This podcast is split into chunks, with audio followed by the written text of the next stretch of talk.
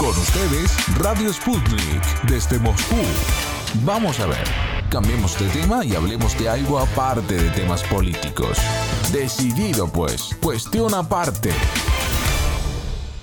Especialistas extremadamente demandados por el mercado laboral capaces de resolver tareas únicas.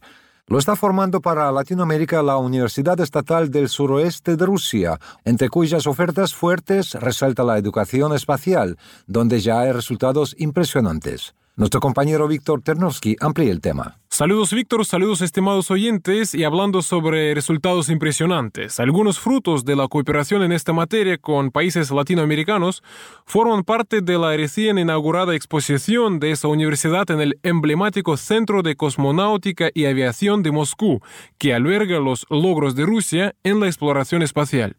Entre los artefactos expuestos se encuentran nanosatélites creados en colaboración del Centro Docente Ruso con universidades de América Latina. Consultado acerca de esa colaboración por octavo mandamiento, el director del Centro de Cooperación Científico-Técnica e Innovadora con países iberoamericanos de la Universidad Estatal de Suroeste de Rusia, Nikolai Frolov, manifestó lo siguiente. En total tenemos acuerdos de cooperación con más de 30 universidades de casi todos los países de América Latina, donde los resultados más palpables los conseguimos con la Universidad Nacional de Ingeniería de Perú, con la que pusimos en órbita un nanosatélite. También lanzamos dos nanosatélites con la Universidad UT de Ecuador. El primero fue ensamblado por ambas partes, al tiempo que el segundo fue hecho al 100% por la UT. Por su parte, el jefe del Departamento de Desarrollo de Equipos Espaciales de la Universidad Estatal de Suroeste de Rusia, Igor Shelenkov, precisó que el nanosatélite elaborado con la Universidad Peruana, Chasqui 1, fue llevado al espacio en 2014, tratándose de un dispositivo creado con el objetivo de realizar el monitoreo de la superficie de la Tierra mediante el uso de equipos ópticos e infrarrojos, así como la realización de experimentos de carácter educativo y de investigación de interés para ambas naciones. Y respecto al nanosatélite creado por la Universidad UTE, fruto de haberlo aprendido en colaboración con la Universidad Estatal de Suroeste de Rusia, indicó que el dispositivo llamado UTE-UESOR fue hecho para realizar una serie de experimentos en tiempo real en condiciones de vuelo, entre ellos el monitoreo de las condiciones climáticas en el espacio y el estudio e investigación de la ionosfera de la Tierra. Lo que hace la Universidad Estatal del Suroeste de Rusia no es simplemente transferir un producto, sino que también la tecnología para crearlo. Formamos especialistas capaces de resolver tareas únicas. Y entre estos especialistas se encuentra el ecuatoriano Andrés Martínez, quien en estos momentos está cursando un programa de doctorado en mecatrónica y robótica en la Universidad Estatal de Suroeste de Rusia. ¿Qué es lo que se puede decir sobre los conocimientos ¿no? que está obteniendo en la universidad? Bueno, creo que son muy eh, buenos. Realmente, puesto que incluso cuando finalicé mis estudios de posgrado pude retornar a mi país en donde pude trabajar por un cierto tiempo en una universidad en Ecuador. Y realmente fue un momento para poder justamente comprender cuál es el nivel de conocimientos con los que había obtenido yo, los que eran necesarios para en el mundo laboral y realmente fue muy impresionante, fue muy grato saber de que lo que pude aprender aquí en su momento, en mi carrera de grado, posgrado, realmente me sirvió mucho para luego la vida laboral y ahora es por ello que ahora he decidido continuar con mis estudios doctorales, entonces espero así también al finalizarlos poder retornar a mi país y aportar con ello. Y por supuesto siempre hay la posibilidad de seguir aprendiendo y de seguirse formando, entonces ese siempre ha sido el, deseo y el concepto de, cuanto a lo que es la formación, de poder seguirse mejorando ¿no? en lo que se pueda.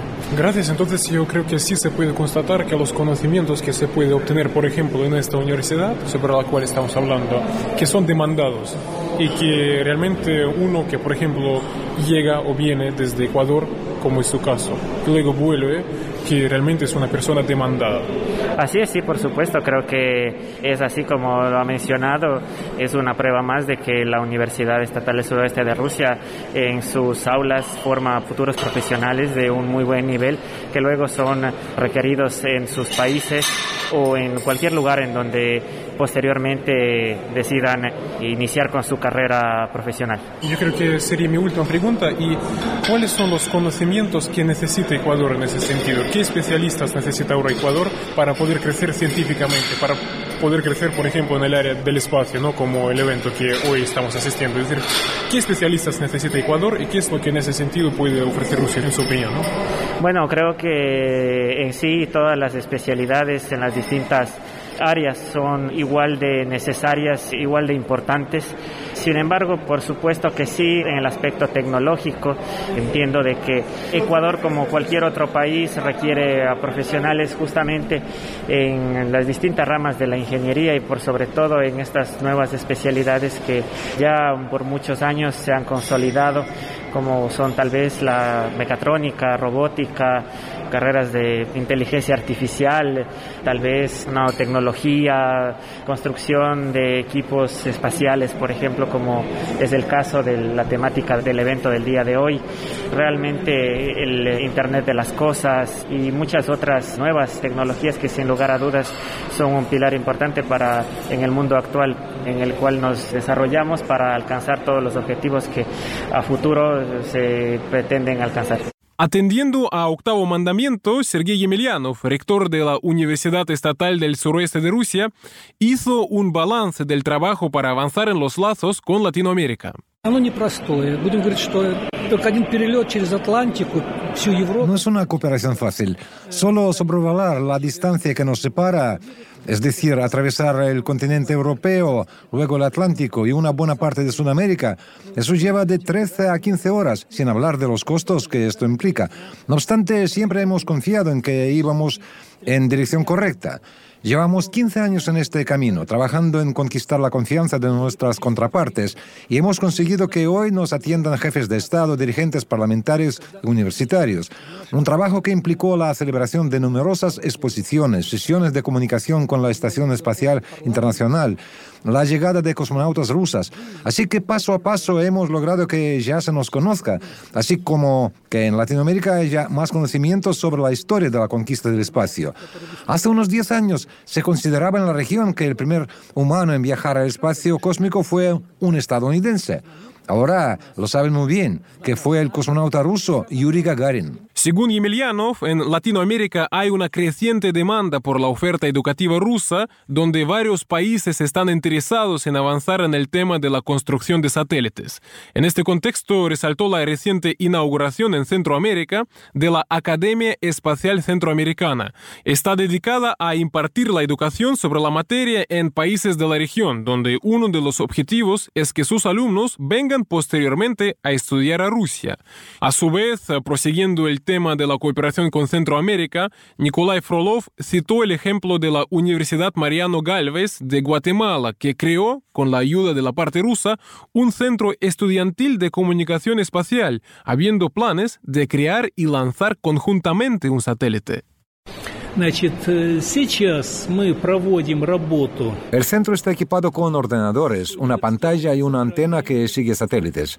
Cuando hagamos y lancemos un conjunto, nuestro satélite se podrá controlarlo desde este centro.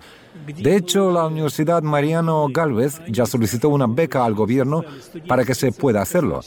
Asimismo, tenemos previsto celebrar una sesión de comunicación con la Estación Espacial Internacional, donde alumnos y estudiantes guatemaltecos podrán conversar con cosmonautas rusos. Entre los invitados a la inauguración de la exposición de la Universidad Estatal del Suroeste de Rusia se encontraba el embajador de Perú en Rusia, Juan del Campo Rodríguez, quien se mostró muy satisfecho por la cooperación que se está dando con el gigante euroasiático en materia espacial y también otros ámbitos. Nosotros tenemos ya establecido un nivel de relación con Rusia que es muy importante, que es la asociación estratégica, que es el marco bilateral más alto al que pueden alcanzar dos países. Esto lo suscribimos en el año 2015, pero la cooperación ya viene desde antes, ¿no? Y un ejemplo de la cooperación se da a todos los niveles, ¿no? En todos los campos. Y yo quisiera destacar la cooperación que se dio en este caso específico, que es el tema de cooperación tecnológica. Y fue un proyecto que comenzó hace ocho años prácticamente la Universidad Nacional de Ingeniería del Perú, que es la principal universidad estatal peruana que, sobre el tema de ingeniería y tecnología, de tener por primera vez un pequeño satélite, un satélite enano. Fue una primera aproximación del Perú hacia el desarrollo de la tecnología espacial. Pero esto no se hubiera logrado si es que la Universidad Estatal del Sureste de los Urales no nos hubiera apoyado dentro de este marco de cooperación que se da a todos los niveles, se da a nivel académico, se da a nivel tecnológico, se a todos los niveles. Y gracias a esta universidad es que este proyecto se pudo concretar, ¿no?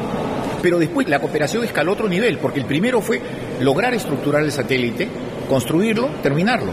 Pero de ahí vino otro elemento más, que era ya a nivel gubernamental, que era disponer que en la Estación Espacial Internacional, cosmonautas rusos lo llevaran y lo lanzaran al espacio, ¿no? Entonces vemos acá dos componentes de cooperación.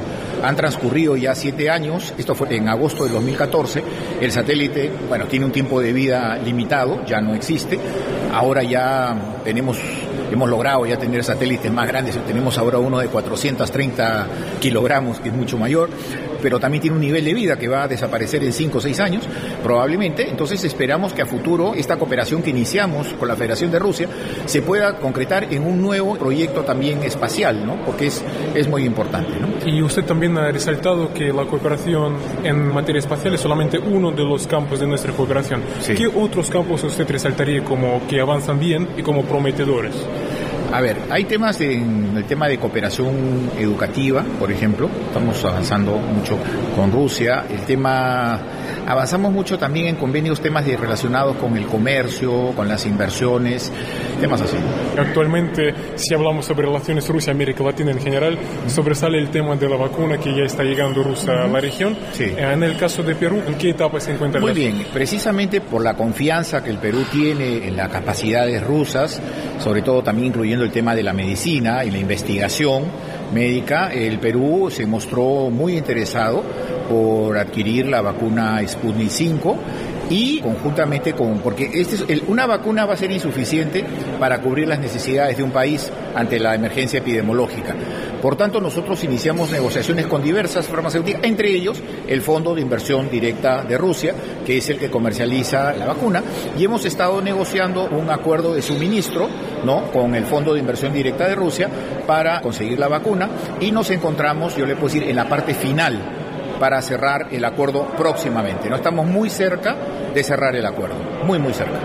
Asimismo, nos atendió el encargado de negocios de la Embajada de Ecuador en Rusia, Jorge Patricio Palacios. Hay muchos campos que nos unen con Rusia, la parte comercial, la parte educativa, las coincidencias en lo político y sobre todo ahora la gran cooperación y colaboración para la provisión de vacunas para paliar la situación epidemiológica en mi país.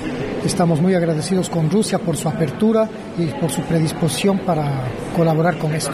Y es una prioridad mundial y es la única manera que se pueda reactivar la economía de un país teniendo un pueblo por lo menos asegurado con una protección que puede ser la vacuna. Y qué mejor que sea la vacuna Sputnik. Entiendo bien que es probable que incluso se llegue a producir la vacuna en Ecuador rusa. Ese tema no tengo yo conocimiento, pero en todo caso que van a llegar vacunas, van a llegar vacunas y eso ya es un buen avance. Y es un síntoma más de una cooperación y de una colaboración entre nuestros dos pueblos que cada vez debe proyectarse mucho más en el tiempo. Alacto asistió también Alexander Churkin, vicegobernador de la región de Kursk, quien calificó como muy buenas y amistosas las relaciones que se están dando con América Latina, donde el gran protagonismo lo tiene la actividad de la Universidad Estatal del Suroeste de Rusia. Esta cooperación lleva más de una década y no deja de fortalecerse, así que no tengo ni menor duda de que nos esperan nuevos éxitos en nuestros contactos con los socios latinoamericanos. Sputnik. Contamos lo que otros callan.